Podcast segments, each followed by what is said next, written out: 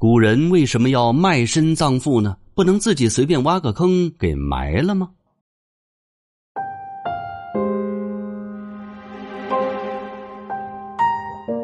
相信大家一定在影视作品当中看到过这样的画面，那就是女儿披麻戴孝跪在街边，身边就是父亲的尸首，旁边还立个大牌子，写着“卖身葬父”四个大字。他们希望路过的人能够出钱买下自己，好有钱来埋葬自己的父亲。不知道大家在看到电视剧里这样故事情节的时候，有没有好奇过？这些女孩为什么不随便找个地方自己动手挖个坑把父亲埋了呢？为什么会走到卖身葬父的地步呢？其实啊，这里面牵扯的门道是很复杂的。首先，就是因为中国的孝道，在儒家理学的影响之下，我们在处理亲人后事这件事上很重视，觉得人死之后一定要有一个风光隆重的葬礼。在外人看来，葬礼越隆重，子孙后代就越孝顺。选择卖身葬父的子女，家里肯定是相当贫困的，而且他们又十分迷信的想给在地府的亲人更好的生活，来弥补在世时所受的苦。如果他们很草率的将亲人埋葬，这不仅不符合理智，甚至还会受到街坊邻居的指责。所以，即便再普通的家庭，都想体面的送亲人最后一段路。而这一套比较复杂的后事流程办下来，要花不少的钱呢。中国人都讲究入土为安，亲人入葬之后，肯定不希望被打扰，更不能到处迁坟。那这就需要拥有一块自己的土地了。如果随便挖个坑把人埋了，那这片土地将来会发生什么事情，谁也不敢保证。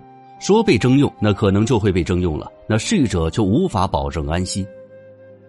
想象一下。普通农民用来种植农作物赖以生存的土地可能都不够用，甚至为了活下去，把土地卖了当佃农给地主打工，哪里还有埋葬亲人的稳定的地方呢？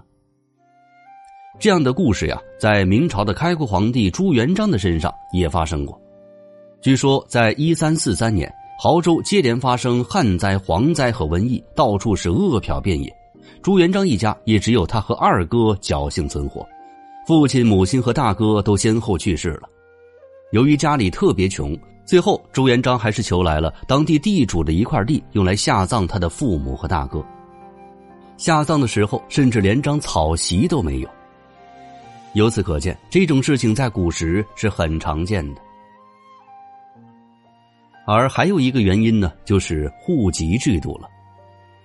在几千年农耕文明的古代中国。人口一直都是社会中最重要的资源之一，所以各朝各代对人口的管控都是很严格的。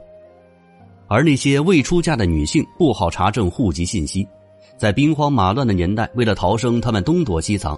一旦父母客死他乡，女儿就只能选择将父母就地埋葬，并且按照规定守丧一段时间，才能得到官方的认可，确定是死者的儿女，才能够获得合法的身份。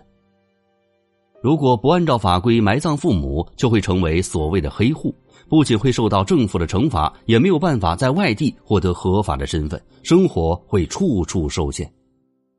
所以，他们选择卖身为奴，安葬亲人，就成了唯一的出路。